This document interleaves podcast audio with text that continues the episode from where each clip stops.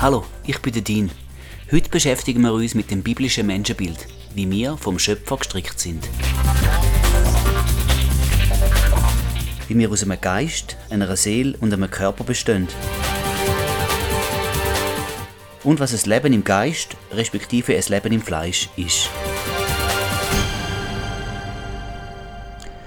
Wenn man das Neue Testament liest, so ergibt sich bei einer ganz fundamentalen Sache ein scheinbarer Widerspruch.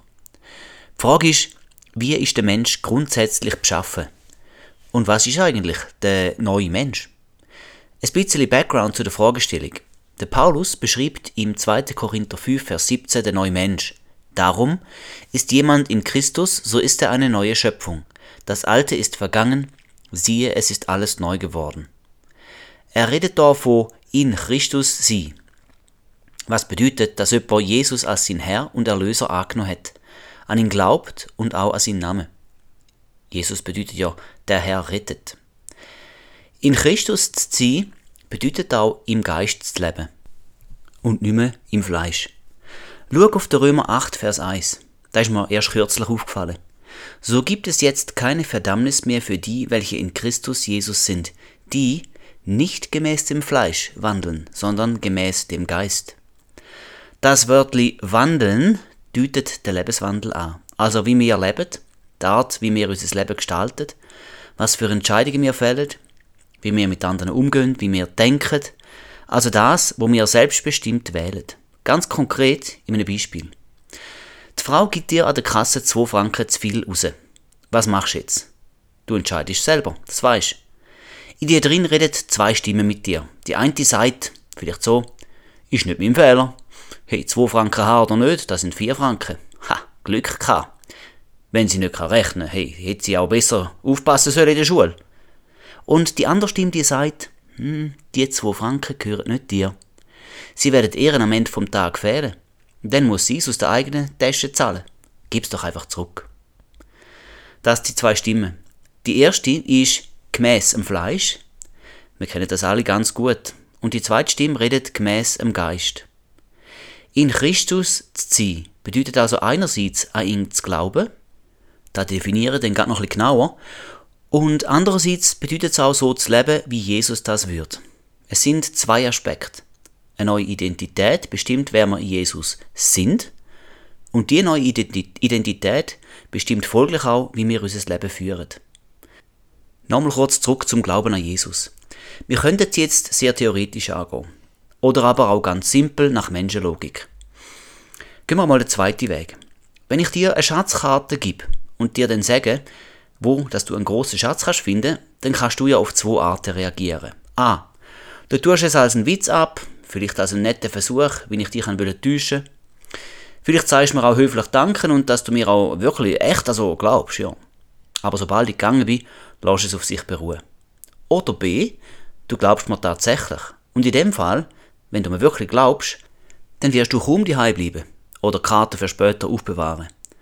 Wenn dort wirklich ein Schatz liegt, dann gehst du ihn heben, oder? Du wirst aktiv, du kaufst da Werkzeug zum Graben und machst dich auf den Weg. Was ich damit will sagen, Glaube hat Taten zur Folge. Wenn du etwas glaubst, dann handelst du danach. Wenn du nicht handelst, dann ist der Glaube eigentlich zu hinterfragen. Glaube an Jesus bedeutet, dass du zum einen glaubst, dass er wirklich dein Retter ist und du es nötig hast, dass er dich von der Sünde und vom Fluch erlöst. Aber zum anderen heißt es auch, dass du dem glaubst, was er gesagt hat und auch heute noch sagt. Ein konkretes, herausforderndes Beispiel. Die Bibel ist Gottes Wort. Er hat sie uns schwarz auf weiß gegeben. Heute ist sie in deiner Sprache verfügbar. Und Jesus sagt im Johannes 8, Vers 31 und 32, da sprach Jesus zu den Juden, die an ihn glaubten, wenn ihr in meinem Wort bleibt, so seid ihr wahrhaftig meine Jünger, und ihr werdet die Wahrheit erkennen, und die Wahrheit wird euch frei machen. Was hat er wohl mit in meinem Wort bleiben gemeint?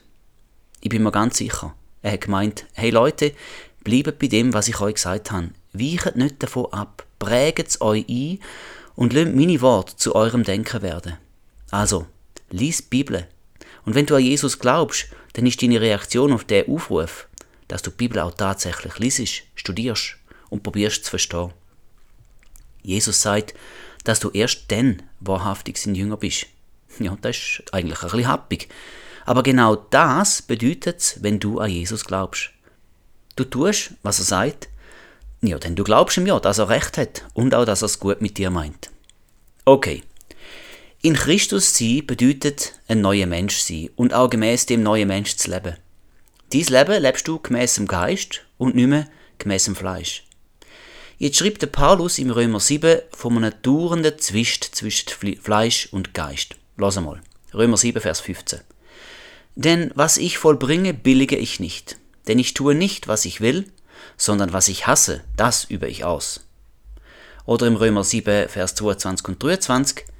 Denn ich habe Lust an dem Gesetz Gottes nach dem inneren Menschen, ich sehe aber ein anderes Gesetz in meinen Gliedern, das gegen das Gesetz meiner Gesinnung streitet und mich gefangen nimmt unter das Gesetz der Sünde, das in meinen Gliedern ist. Und genau da stellt sich jetzt die Frage, also was bin ich jetzt genau? Bin ich jetzt ein Sünder oder bin ich jetzt erlöst? Und wie passt das mit dem 2. Korinther 5, Vers 17 zusammen, wonach ich doch eine neue Schöpfung bin? Also bin ich jetzt neu oder nicht? Und wenn ja, Warum ist denn der Streit in mir drin? Ich glaube, auch du musst zugeben, dass der Streit in uns sehr real ist. Es sind die zwei Stimmen in unserem Inneren drin. Die eine sucht, was Gott gefällt, und die andere ist egoistisch und selbstbezogen.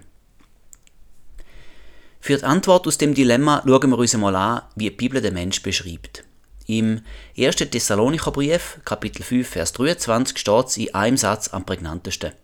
Er selbst aber, der Gott des Friedens heilige euch durch und durch, und euer ganzes Wesen, der Geist, die Seele und der Leib, möge untadelig bewahrt werden bei der Wiederkunft unseres Herrn Jesus Christus.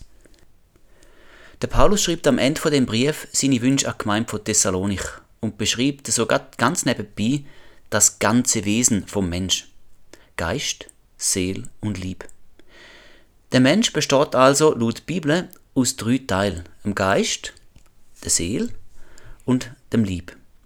Wir gehen die drei Teile jetzt die umgekehrte Reihenfolge durch. Umgekehrt will man vom Einfachen, Offensichtlichen zum Schwierigeren, nämlich dem Geist, gehen. Erstens, der Lieb, der Körper. Der Teil von unserem Selbst muss ich nicht lange erklären. Wir sind uns unserem Körper sehr bewusst und nehmen den auch gut wahr. Unser Körper hat fünf Sinn. Sehen, hören, schmecken, riechen, also mit der Nase, und fühlen. Ja, da haben wir in der Schule auch gelernt so, oder? Und die fünf Sinne, die führen uns durchs Leben. Damit nehmen wir die Welt wahr und auch unseren Körper. Es ist nicht schwierig, unseren Körper wahrzunehmen. Wir wissen, wie wir aussehen. Ob wir zum Beispiel groß oder klein, dick oder dünn, blond oder schwarzhaarig sind und so weiter. Wir fühlen uns gesund oder krank, müde oder wach, fit oder abgeschlagen, hungrig, durstig und so weiter. Kurz, das Bewusstsein, wer wir in unserem Körper sind, ist bei uns Menschen sehr gut ausprägt. Wenn der Körper irgendein Bedürfnis hat, so meldet er uns das und wir wissen sehr genau, wann er will. Denk nur dran, wenn es Zeit zum Essen ist und es geht nichts. Oder wenn es Abend ist und du kannst noch nicht schlafen, weil du noch Besuch hast zum Beispiel. Kennst du die Situation? Du bist hundemüde, aber der Besuch ist immer noch da und er will einfach nicht heim. Der Körper schreit dir förmlich zu, zieht fürs Bett, gang schlafen. Ja, der Teil vom menschlichen Wesen nennt die Bibel Fleisch. Wenn wir in den Spiegel schauen, nehmen wir unseren Körper mit den Augen wahr. Zweitens, Zeel. Das ist der Sitz von unserem inneren eigenen Leben. Da wohnt unser Wille, das Denken, unsere Gefühle, auch das Gewissen und unsere Erinnerungen und so weiter. Wir kennen auch diesen Teil von unserem Wesen ganz gut. Wir fühlen uns fröhlich oder deprimiert, ängstlich oder selbstsicher. Wir wollen etwas haben. Wir haben Lust auf irgendwas. Wir denken den ganzen Tag an diverse Sachen, haben Fragen, machen Pläne, fühlen richtig und falsch. Wir schwelgen in Erinnerungen und so weiter und so fort. Du weißt genau, wie, wie du dich psychisch fühlst. Und psychisch oder Psyche ist auch das richtige Stichwort. Psyche ist nämlich die Seele. Der Psychologe, der arbeitet mit und an der Seele. Er sagt dir, wie du im Inneren, in deiner Seele drin, mit deinen Problemen kannst umgehen. Die Bibel schließt Zeel im Fleisch mit ein. Zeel ist nämlich auch zutiefst ich bezogen. Man sagt ja, Gefühle sind der Spiegel der Seele. Und ich glaube, das stimmt. Es gibt also auch einen Spiegel für die Seele. Das sind Gefühle. Drittens, der Geist. Der Teil vom menschlichen Wesen ist uns natürlicherweise völlig fremd. Was wir im Geist sind, das kannst du mit deinen fünf Sinnen nicht spüren, auch nicht wahrnehmen. Wir haben keinen Sensor für den Geist. Und doch ist er real ein Teil von uns, der wichtigste Teil. Der Geist ist der Teil vom Mensch, wo sich mit Gott kann verbinden. 1. Korinther 6, Vers 17. Wer aber dem Herrn anhängt, ist ein Geist mit ihm. Das passiert eben im Geist, bei der Wiedergeburt. Wenn du jetzt willst wissen, wer das du im Geist bist, dann gibt's nur eine Art, das herauszufinden. Du musst auch in einen Spiegel hineinschauen. Ich meine den Spiegel, wo im Jakobus 1, Vers 23 beschrieben wird. Denn wer nur Hörer des Wortes ist und nicht Täter, der gleicht einem Mann, der sein natürliches Angesicht im Spiegel anschaut und so weiter. In dieser Stelle geht es im Jakobus eigentlich um etwas anderes, aber wir sehen, dass das Wort der Spiegel ist, also Bibel und was sie sagt. Im Spiegel erkennen wir erst, wenn wir geistlich sind. Der Spiegel, der tritt übrigens auch im 2. Korinther 3,18 auf. Wir alle aber, indem wir mit unverhülltem Angesicht die Herrlichkeit des Herrn anschauen, wie in einem Spiegel, werden verwandelt in dasselbe Bild von Herrlichkeit zu Herrlichkeit, nämlich vom Geist des Herrn. Da wird die Herrlichkeit vom Herr mit einem Spiegel verglichen. Ein wunderbarer Vers. Wenn du Gottes Herrlichkeit anschaust, ist das wie wenn du in den Spiegel schaust und merkst, huch, das bin ja ich. Ja genau, Du wirst Schritt für Schritt verwandelt in genau die Herrlichkeit, wo er schon hat, und zwar vom Geist vom Herr. Der Prozess heißt Heiligung. Zusammengefasst, die Bibel sagt dir, wer du in deinem Geist bist. Ein Beispiel dazu noch aus dem Johannes 5, Vers 24. Wahrlich, wahrlich, ich sage euch, wer mein Wort hört und dem glaubt, der mich gesandt hat, der hat ewiges Leben und kommt nicht ins Gericht, sondern er ist vom Tod zum Leben hindurchgedrungen. Du siehst in dem Vers, dass Menschen ohne Glauben an Jesus geistlich tot sind. Natürlich nicht im Lieb, offensichtlich. Und du siehst auch, dass sie ins Gericht von Gott kommen. Was auch noch siehst, ist, dass die Seben, die an Gott glauben, vom Tod ins Leben übergeschritten sind. Wenn du also wiedergeboren bist, dann bist du im Geist lebendig, ganz im Gegensatz zu vorne, wo du noch geistlich tot bist. All das kann man aus dem Johannes 5,24 herauslesen. Stimmt schon, gell? Das findest du mit den fünf Sinnen nicht raus. Du kannst es nicht erfassen. Nur im Geist, respektive durch den Blick in den Spiegel, also in die Bibel, kannst du das wissen. So weit, so gut. Aber was nützt jetzt das alles? Das Menschenbild hilft uns, die Bibel besser zu verstehen. Zum Beispiel, was denn bei der Wiedergeburt genau passiert ist. Wenn wir den 2. Korinther 5, 17 nochmal dazu nehmen, schnell, Darum ist jemand in Christus, so ist er eine neue Schöpfung, das Alte ist vergangen, siehe, es ist alles neu geworden. Welcher Teil von dem Wesen, von dem Sie, ist denn jetzt neu geworden? Die Antwort ist gar nicht so schwer. Durch Eliminieren kommen wir mal leicht zum richtigen Schluss. Der Körper, der kann es nicht sein, weil vor und nach deiner Bekehrung ist der Körper ja gleich. Wenn du vorher weiss bist, dann bist du es immer noch. Wenn du nicht dick bist, dann hat sich das nicht geändert. Und falls du vor deiner Bekehrung blaue Augen gehabt hast, so sind sie das jetzt immer noch. Ein Mann bleibt ein Mann und eine Frau bleibt auch eine Frau. Bekehrung ändert da nichts dran. Der Körper ist also von dieser neuen Schöpfung nicht betroffen. Ziel ist es auch nicht. Denn wenn du vorne kein Französisch hast können, dann kannst du es jetzt auch nicht plötzlich. Deine Erinnerungen sind die gleichen deine Art, wie das du denkst, die bleibt da ebenso erhalten wie die Art, wie du dich fühlst. Ziel bleibt bei der Wiedergeburt auch gleich. Also muss Veränderung im Geist stattgefunden haben.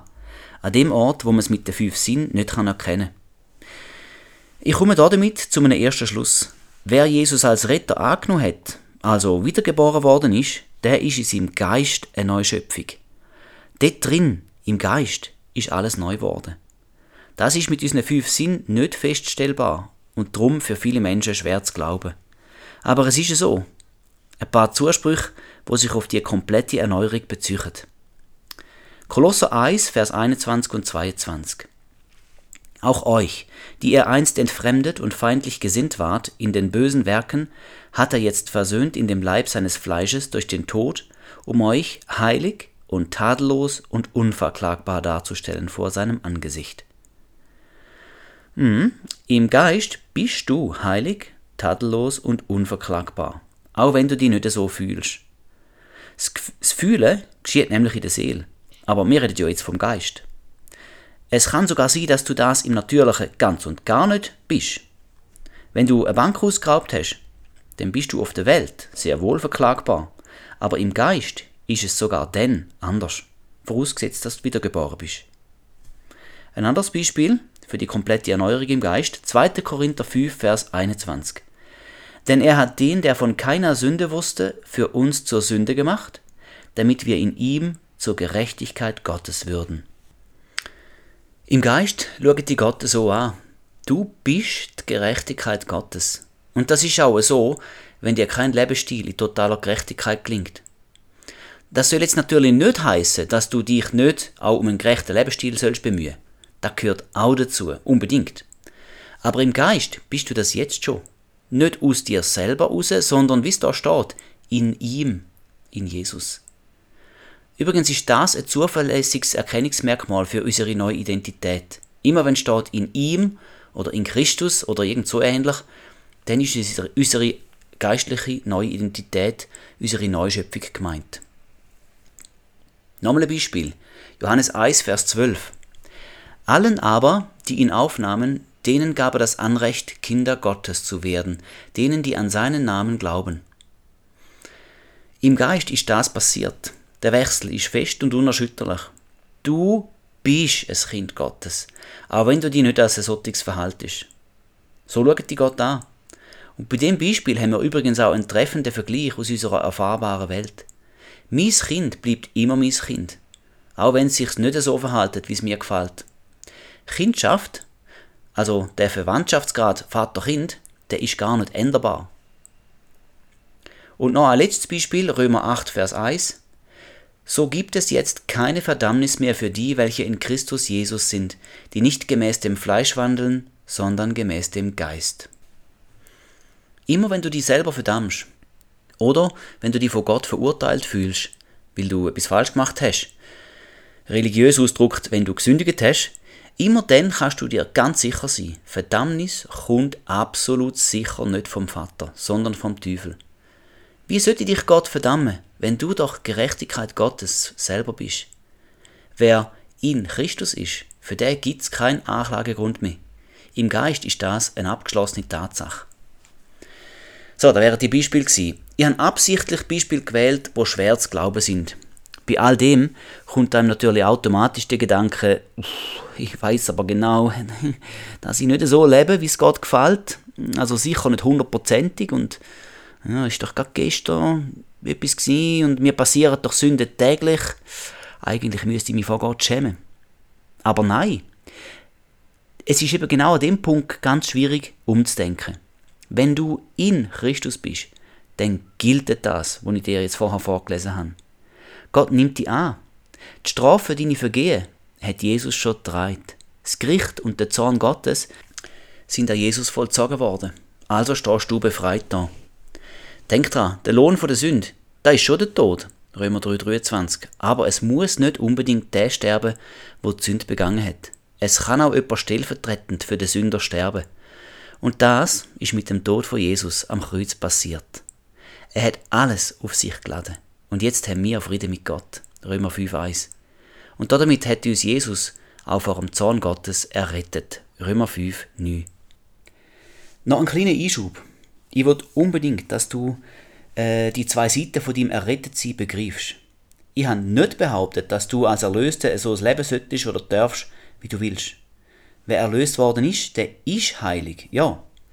Das ist ja seine neue geistliche Identität. Aber als Heilige sollte die Konsequenz auch ein heiliger Lebenswandel sein. Das gehört auch dazu. Der Römer 8,1 hat uns das ja ganz gut gezeigt. Ich betone da drum so stark, weil die Botschaft von der Gnade es so enorm gut und fest ist, dass man leicht könnte meinen, ja, wenn ich ja, trotz, vom, trotz meiner Sünden heilig und gerecht bin, dann kommt es ja gar nicht mehr darauf an, ob ich sündige. Erlöst bin ich ja sowieso. Auch der Paulus ist mit dem Gedanken ein paar Mal konfrontiert worden. Wer so argumentiert, der muss bedenken, was du innen drin bist, das zeigt sich auch außen. Und wenn sich's außen, also in dem Wandel, nicht oder nach längerer Zeit immer noch nicht zeigt, dann muss man sich schon fragen, ist dort drin im Herz überhaupt eine Veränderung passiert? Zur Erinnerung, Johannes 8, 31. Wenn ihr in meinem Wort bleibt, so seid ihr wahrhaftig meine Jünger. So ist nicht, gell? Noch als Beispiel. Der Äpfelbaum muss dich nicht überzeugen, dass er im Fall ein Äpfelbaum ist. Seine Früchte verraten es dir. Und genauso sollte man die Erlösung der Erlösten ansehen, an der Früchte. Das hat übrigens Jesus selber gesagt in Matthäus 7, Vers 18 und bis 20. Ein guter Baum kann keine schlechten Früchte bringen und ein schlechter Baum kann keine guten Früchte bringen. Jeder Baum, der keine gute Frucht bringt, wird abgehauen und ins Feuer geworfen. Darum werdet ihr sie an ihren Früchten erkennen. Also, bis ein guter Baum. Nicht mit überzeugenden Wort, sondern lieber mit einem Lebensstil, wo die Früchte zeigen, dass in deinem Inneren Erlösung passiert ist. Als Erlöste verhalte dich doch auch wie eine. Zurück zu Geist, Seel und Lieb. Siehst du, wie der Menschenbild den Kampf zwischen Fleisch und Geist aus dem Römer 7 ganz gut erklärt? Der Geist wird etwas anderes als Fleisch.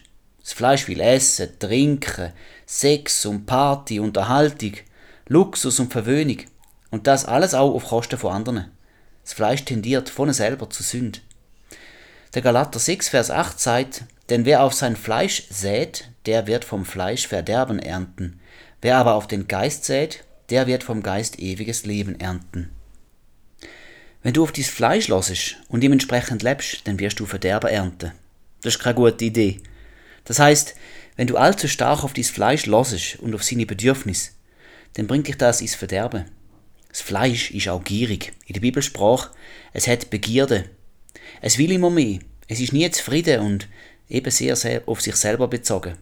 Schauen wir wieder in der Bibel nach.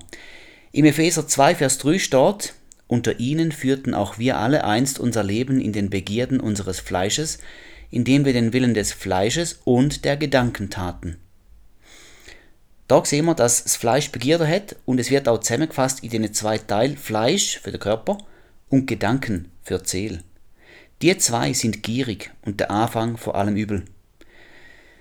Jakobus 1, 14 und 15 sagt, sondern jeder Einzelne wird versucht, wenn er von seiner eigenen Begierde gereizt und gelockt wird. Danach, wenn die Begierde empfangen hat, gebiert sie die Sünde. Die Sünde aber, wenn sie vollendet ist, gebiert den Tod. Das ist Tendenz von der fleischlichen Begierde. Unser Fleisch, im biblischen Sinn also Körper und Seele, hat einen Hang zur Sünde und damit geht sie in den Tod. Hebräer 3,13 sagt, damit nicht jemand unter euch verstockt wirkt durch den Betrug der Sünde. Mit seiner Begierde betrügt uns unser, eigenes Fleisch. Das ist schon dicke Post.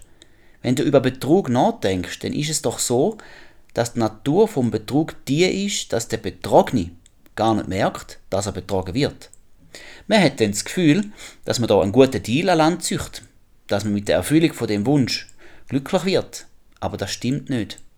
Wir müssen es einsehen, weil die Bibel warnt uns, dass Fleisch uns betrügt, zur Sünde verführt und uns damit in den Tod hineinziehen will. Das Fleisch ist also ein schlechter Ratgeber. Das Fleisch meint auch, dass es gut sei und Gott kann gefallen. Das ist dann Selbstgerechtigkeit und passt zum alten Bund, wo die Menschen gedacht haben, sie können bei Gott Punkte holen durchs Einhalten der Gesetze. Du siehst im Galater 6, 8 aber auch, dass du, wenn du dein Leben im Geist entsprechend lebst, dass du dann ewiges Leben wirst ernten. Das checkt die Welt nicht. Aber die Bibel sagt uns das ganz klar und deutlich. Dazu noch der Epheser 4, Vers 22 bis 24. Dass ihr, was den früheren Wandel betrifft, den alten Menschen abgelegt habt, der sich wegen der betrügerischen Begierden verderbte, dagegen erneuert werdet im Geist eurer Gesinnung und den neuen Menschen angezogen habt, der Gott entsprechend geschaffen ist in wahrhafter Gerechtigkeit und Heiligkeit. Etwa etwas davor haben wir bereits angeschaut. Nochmal möchte ich das Augenmerk auf die Erneuerung im Geist von eurer Gesinnung legen. Das ist das aktive Umdenken. Das passiert in der Seele. Und wir nennen nennen es auch Leben im Geist. Das Leben im Fleisch dagegen ist das Leben im alten Mensch und der ist in einem betrogenen Zustand gewesen. Die Begierden vom Fleisch sind Betrug. Du hast das Gefühl, dass du etwas Gutes bekommst oder willst, während dich dein Fleisch betrügt. Es jubelt dir der Tod unter. Römer 8, Vers 6. Denn das Trachten des Fleisches ist Tod. Gott sei Dank haben wir das Wort Gottes, wo uns das zeigt. Jetzt möchte ich dir ein Anschauungsbeispiel geben für das Zusammenspiel von Geist, Seele und Körper. Stell dir einen Wassermischer in der Dusche vor. Das ist der Teil, wo du das Wasser an- und abstellst. Und mit dem kannst du auch warm und kalt regulieren. Bei uns hier ist das so ein Hebel, wo man, wenn man links einstellt, ist es warm und rechts ist kalt. Wenn ich daran ziehe, kommt mehr Wasser und wenn ich ihn zurückdrücke, dann stellt das Wasser ab. Also, äh, ich hoffe, es ist klar, wovon ich rede. Der Hebel entspricht der Seele. Der linke Zulauf mit warmem Wasser entspricht dem Geist. Der rechte Kaltwasserzulauf ist das Fleisch. Seele, also eben der Hebel, entscheidet, wie warmes Wasser an der Brause am Schluss wird. Du kannst ganz selber definieren, wie viel warmes oder kaltes Wasser soll fließen. Und so ist es auch in unserem Wesen. Mit deinem Denken, in deinen Gefühlen, mit deinem Willen, damit kannst du dich eher auf die Seite vom Geist schlagen oder aber auf die Seite vom Fleisch. Das nennt die Bibel aufs Fleisch säen oder auf den Geist säen. Alle drei Teile machen dich aus, Geist, Seele und Körper. Unser direkter Einfluss auf unser Leben kommt aus der Seele. Und wie wir dort ticken wollen, das entscheidet mir selber. Dafür hat uns Gott einen freien Willen gegeben. In der Hoffnung natürlich, dass wir am Geist gemäß leben. Römer 12, Vers 2 fordert uns auf, unser Denken zu erneuern. Und passt euch nicht diesem Weltlauf an, sondern lasst euch in eurem Wesen verwandeln durch die Erneuerung eures Sinnes, damit ihr prüfen könnt, was der gute und wohlgefällige und vollkommene Wille Gottes ist. Die Erneuerung von unserem Sinn ist klar unsere Hausaufgabe. Das macht Gott nicht für dich. Du entscheidest dich, wie du denken, fühlen und wollen willst. Du bist auch kein Opfer von deinen Gefühlen. Manche Menschen sehen das so, gell? Ah, oh, ich habe mich einfach verliebt, ich habe gar nicht anders können. Das ist Blödsinn.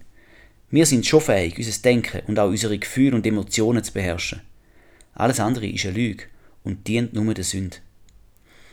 Das Umdenken, wo völlig unserer Verantwortung liegt, hat eine automatische Wesensveränderung zur Folge. Das steht auch im Römer 12,2. Lasst euch in eurem Wesen verwandeln. Die Verwandlung, die steht im Passiv, die passiert mit dir einfach. Wenn wir Gedanken Gottes anfangen zu denken, dann werden wir ohne Kraftaufwand automatisch verändert. Das Denken fängt bei dem an, was wir in unseren Kopf hineinlassen und hineinholen. Dazu habe ich einen separaten Podcast gemacht. Er heißt Achte auf deine Gedanken und ich empfehle dir, dass du anhörst. Er hat mit diesem Thema nämlich stark zu tun. Aber es ist eben genau so, dass die Veränderung automatisch passiert, wenn wir unser Denken mit dem Wort Gottes füllen. In Markus Kapitel 4 gibt es drei Gleichnisse, wo sich um einen Samen drehen. Jesus erklärt, dass der Samen das Wort Gottes ist, also der Gedanke Gottes.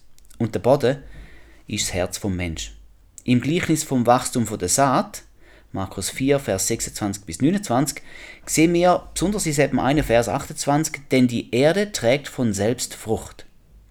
Das von selbst kommt aus dem griechischen Wort automatos, was die Wortwurzel von unserem Wort automatisch ist. Die Frucht wächst von selber, wenn wir unser Denken der Gedanken Gottes anpassen. Und am besten geht das, wenn wir die Bibel gut kennen, sie also täglich lesen und studieren. Wenn du deine Seele mit dem Geist verbündest, also dein Denken der Wahrheiten im Geist angleichst, dann ist dein Fleisch sozusagen in der Unterzahl. Dann steht es quasi 2 zu 1 in deinem Wesen. Und irgendwann wird sich auch der Körper einreihen in die Wahrheiten, wo im Geist fixiert sind. So sehe ich zum Beispiel heilig. Jesaja 53, Vers 4 und 5 sagt, Für wahr, er hat unsere Krankheit getragen und unsere Schmerzen auf sich geladen. Wir aber hielten ihn für bestraft, von Gott geschlagen und niedergebeugt. Doch er wurde um unserer Übertretungen willen durchbohrt, wegen unserer Missetaten zerschlagen.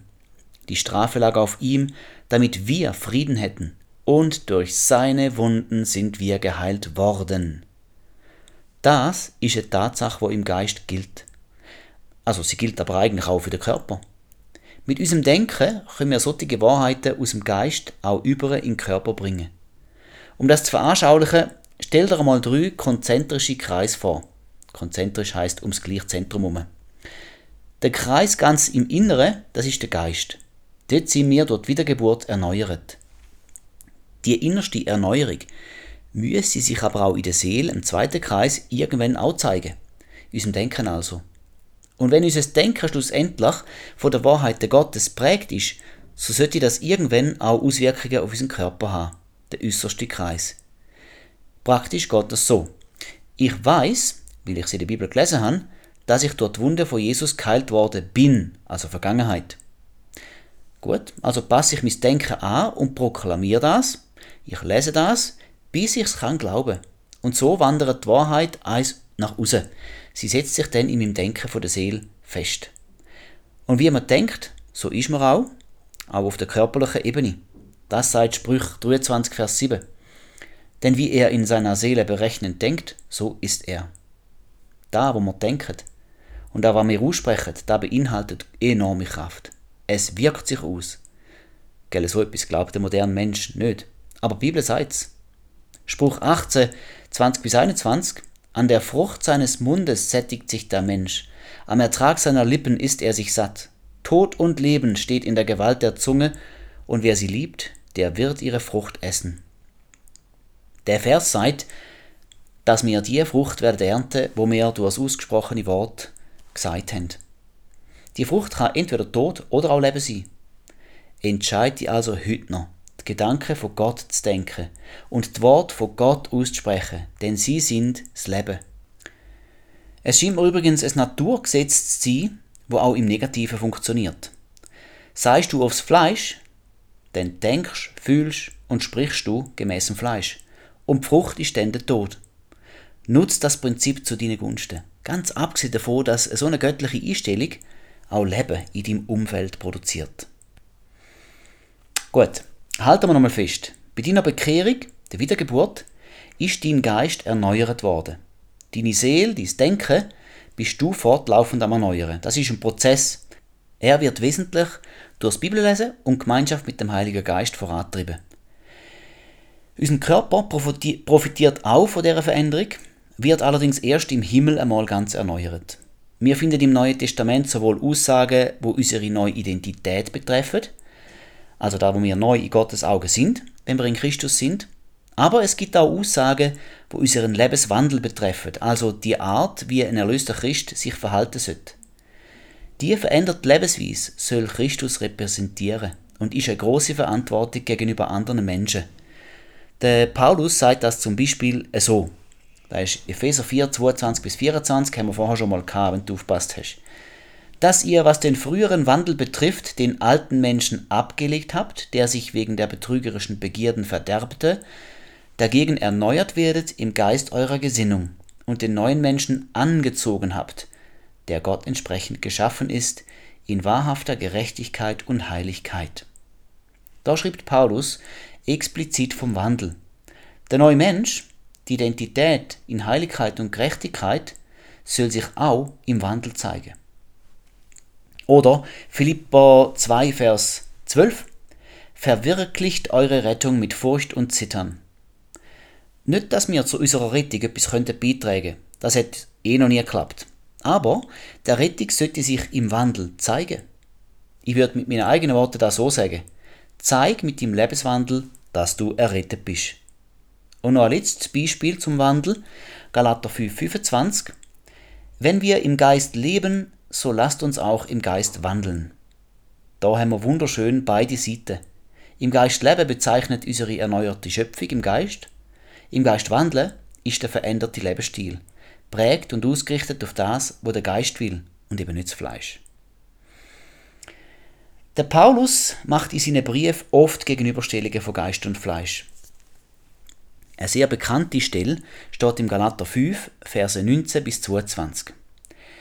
Offenbar sind aber die Werke des Fleisches, welche sind Ehebruch, Unzucht, Unreinheit, Zügellosigkeit, Götzendienst, Zauberei, Feindschaft, Streit, Eifersucht, Zorn, Selbstsucht, Zwietracht, Parteiungen, Neid, Mord, Trunkenheit, Gelage und dergleichen, wovon ich euch voraussage, wie ich schon zuvor gesagt habe, dass die, welche solche Dinge tun, das Reich Gottes nicht erben werden. Die Frucht des Geistes aber ist Liebe, Freude, Friede, Langmut, Freundlichkeit, Güte, Treue, Sanftmut, Selbstbeherrschung.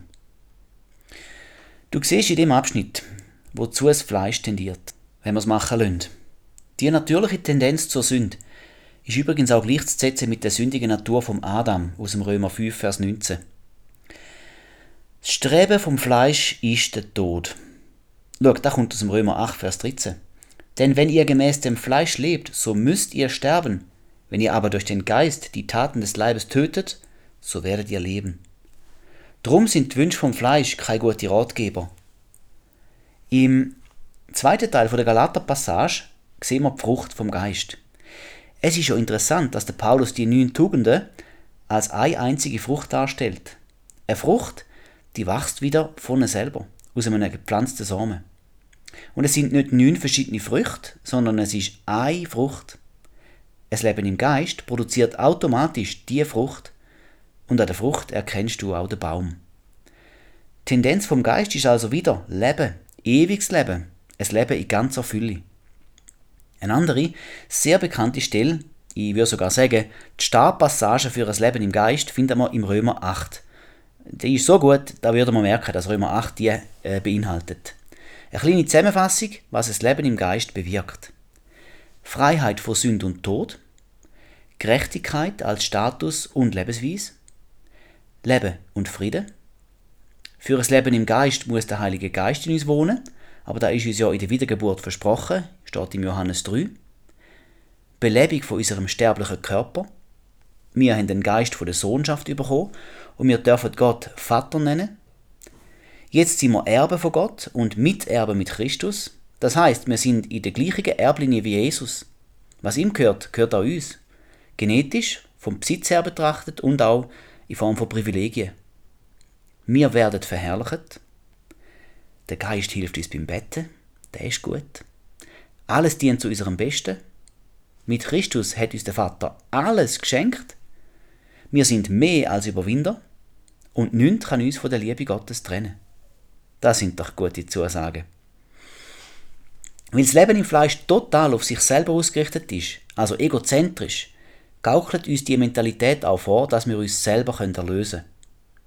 Dorther kommen Sätze wie oh, aber ich bin doch ein guter Mensch gewesen, oder ich habe ja niemanden umgebracht, oder im Grunde genommen probiert das Fleisch mit eigenem gutem Verhalten die Anerkennung von Gott überzukommen. Äh, ich habe das und das gemacht und dies und jenes habe ich unterlassen, das muss doch Gott gefallen und äh, die anderen sind eh viel schlimmer als ich. Dem sagt man Selbstgerechtigkeit. So ist das im alten Bund gewesen, wo sich aber überlebt hat und der ist auch gar nicht mehr gültig, Hebräer 8, 13. Im neuen Bund ist Gerechtigkeit einzig und allein in Christus möglich. Der Geist weiß da und weil das Leben im Geist total auf Jesus ausgerichtet ist, unterscheidet sich da auch wieder klar vom Leben im Fleisch. Der Epheser 4, Vers 30 beschreibt, dass wir versiegelt worden sind mit dem Heiligen Geist. Bei einem Siegel kommt mir zuerst ein königliches Siegel mit so Siegelwachs in Sinn. Wenn man sie so betrachtet, ist das Siegel wie eine Kennzeichnung, also quasi ein Zeichen von der Zugehörigkeit zur Familie Gottes.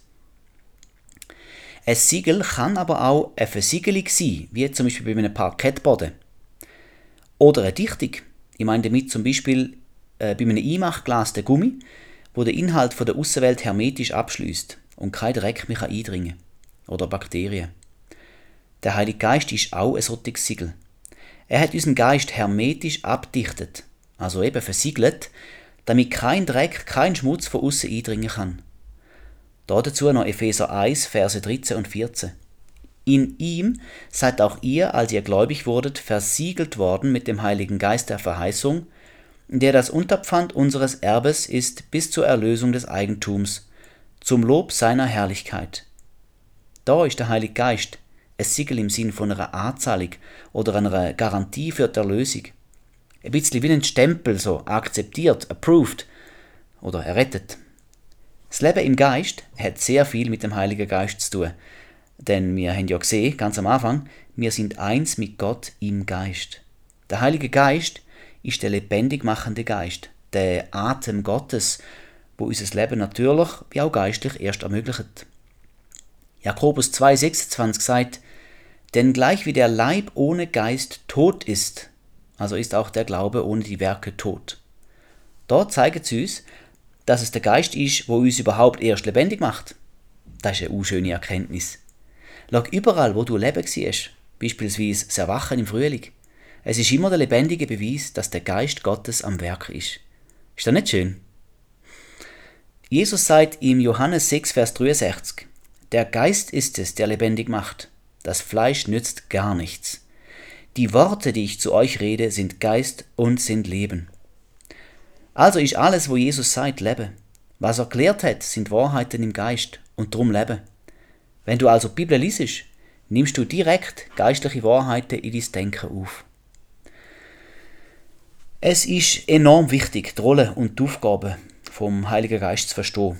Er kommt in unser Leben, wenn wir uns bekehren. Man sagt der Bekehrung ja auch Wiedergeburt.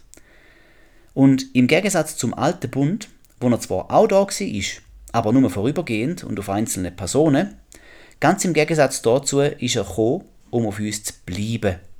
Das steht unmissverständlich im Johannes 14, Vers 15 bis 18. Und dort steht, liebt ihr mich, so haltet meine Gebote. Und ich will den Vater bitten, und er wird euch einen anderen Beistand geben, dass er bei euch bleibt in Ewigkeit.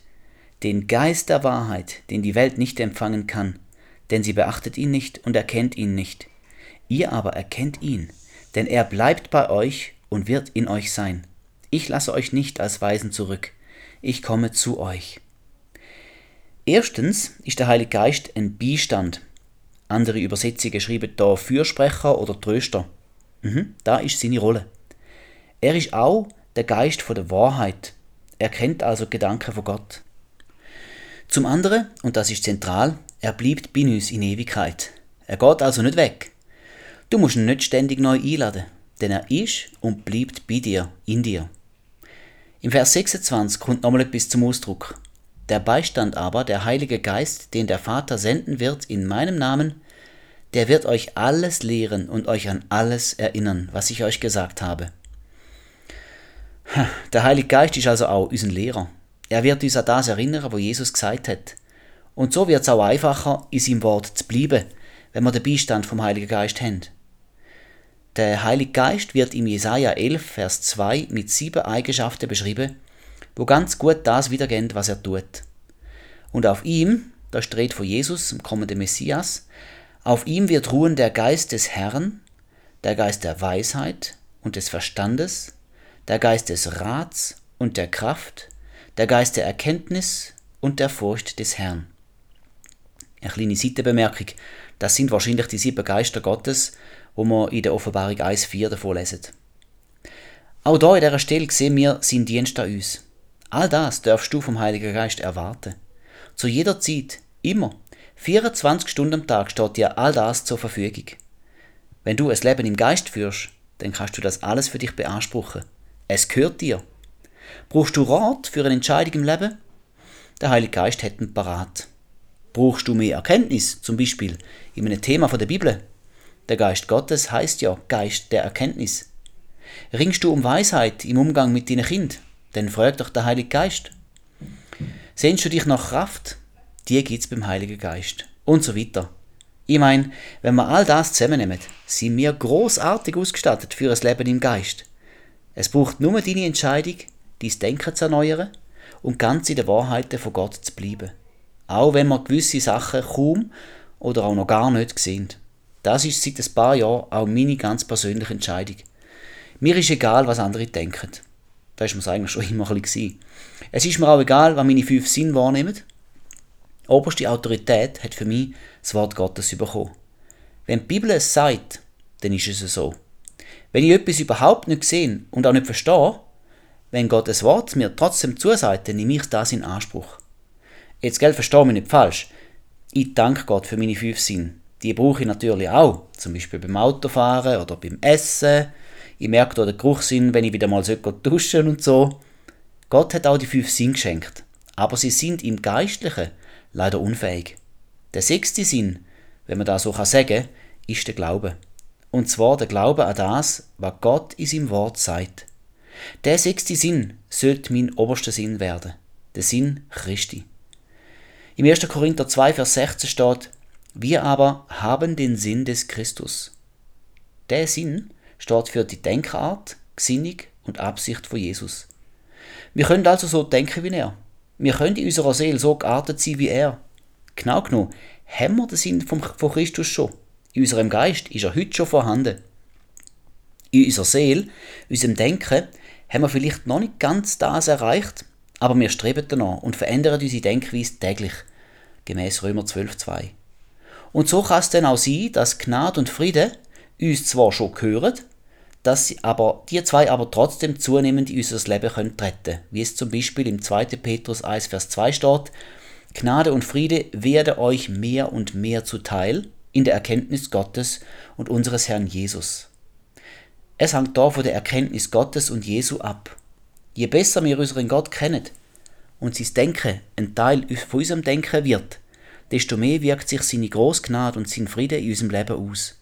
Und das sind doch Eigenschaften, wo erstrebenswert sind, nicht? Gell, nicht verwechseln. Wir haben Gnade und Friede. Beides gehört uns. Aber durch die Erneuerung von unserem Denken finden wir sie mehr und mehr ausgewirkt in unserem Leben. Zum Verdeutlichen. Nehmen wir mal Geduld. Sie ist ja eine Frucht vom Geist, wo uns gehört. Die Geduld wohnt bereits in unserem Inneren, im Geist. Trotzdem bin ich manchmal nicht so geduldig, wie ich könnte sein oder möchte. Genauer noch, wie ich im Geist eigentlich bin.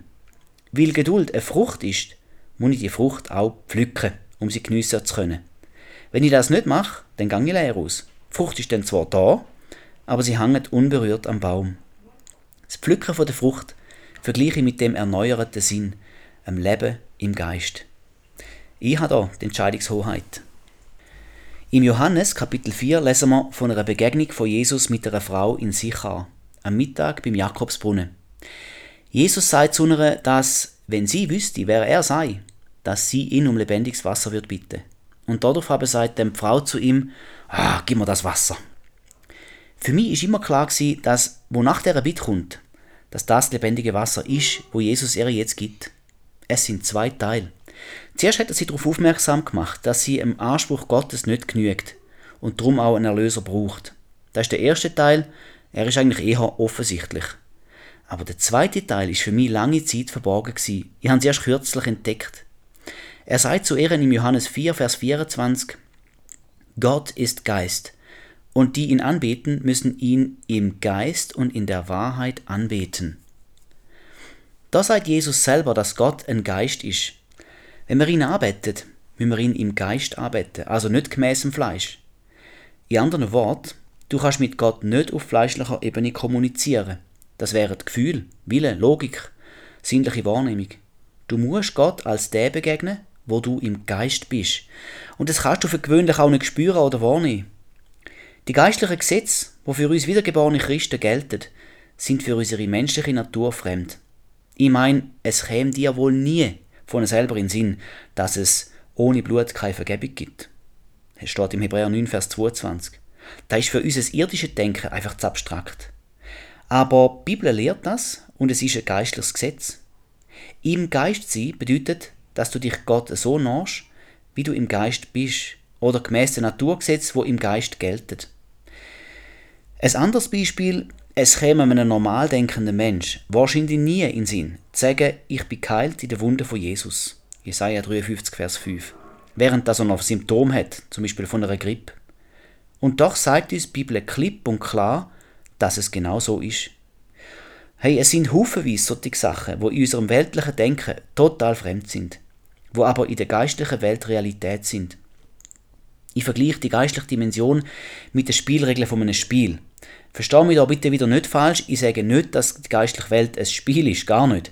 Aber schau, wenn du ein neues Spiel lernen willst zum Spielen, dann musst du doch zuerst die Spielregeln kennenlernen.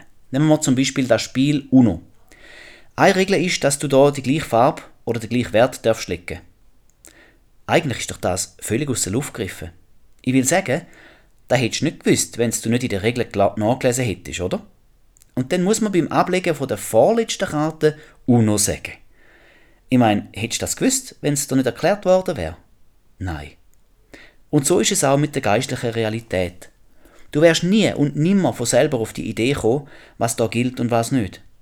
Unser Denken ist einfach nicht geistlich ausgerichtet, bis wir es dann mal erneuern.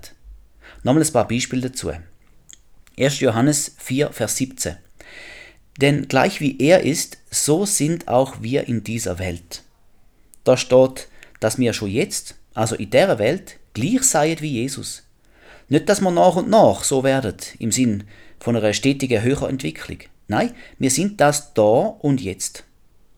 Wenn du dich selber anschaust, wärst wohl versucht zu sagen, aber Jesus ist doch bestimmt viel besser als ich.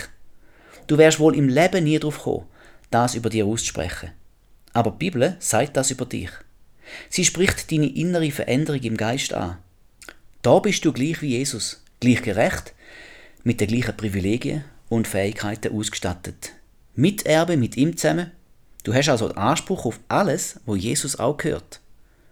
Das ist großartig, aber da wäre uns selber nicht in den Sinn gekommen. Nochmal ein Beispiel, 2. Timotheus 1, Vers 7. Denn Gott hat uns nicht einen Geist der Furchtsamkeit gegeben, sondern der Kraft und der Liebe und der Zucht. Gell, da steht noch Geist, also im Geist. Das habe ich immer übersehen. In meinem Geist bin ich nicht furchtsam, sondern voller Kraft, voller Liebe und voller Besonnenheit. So ist mein Geist, als wiedergeborener Christ. Gegen aussen hin ist das vielleicht nicht immer sichtbar, weil ich mein Denken noch nicht vollständig erneuert habe. Aber die Sicht Gottes über mir verändert auch meine Haltung mir selber gegenüber. Das bin ich ganz tief im Inneren. Jetzt weiß ich's. Und noch letztes Beispiel, Epheser 1, 19 und 20. Der sagt, dass wir die gleiche Kraft haben, wo in uns wohnt und wirksam ist, mit der Jesus von den Toten auferweckt worden ist. So etwas hätte ich nie selber erfunden. Das tönt eigentlich viel zu kühn. Und doch sagt das das Wort Gottes über mich. Es ist auch eine geistliche Wahrheit. Du siehst, was wir im Geistlichen sind, das entzieht sich der Wahrnehmung von unseren fünf Sinnen. Wir würden nie selber darauf kommen. Der Körper und der Geist, die berühren sich nicht. Jesus sagt im Johannes 3, Vers 6, was aus dem Fleisch geboren ist, das ist Fleisch, und was aus dem Geist geboren ist, das ist Geist. Und damit bringt er zum Ausdruck, dass Fleisch mit dem Geist nichts Gemeinsames hat. Wir müssen wiedergeboren werden, also aus dem Geist geboren, und dann erst können wir mit Gott Geist zu Geist kommunizieren, indem wir unser Denken der Realitäten vom Geist anpassen. Und wenn wir so im Geist wandeln, so können wir uns auch von der Lust vom Fleisch entfernen. Galater 5, 16. Das ist der Wandel im Geist, im Gegensatz zum Wandel im Fleisch. Präg dir gut ein, wer das du im Geist bereits bist. Glaub's. Denke so und nicht mehr nach dem Maßstab der Welt. Verlor dich auch aufs Wort Gottes nicht mehr so fest auf deine fünf Sinn. Dazu musst du natürlich die Bibel lesen und kennen.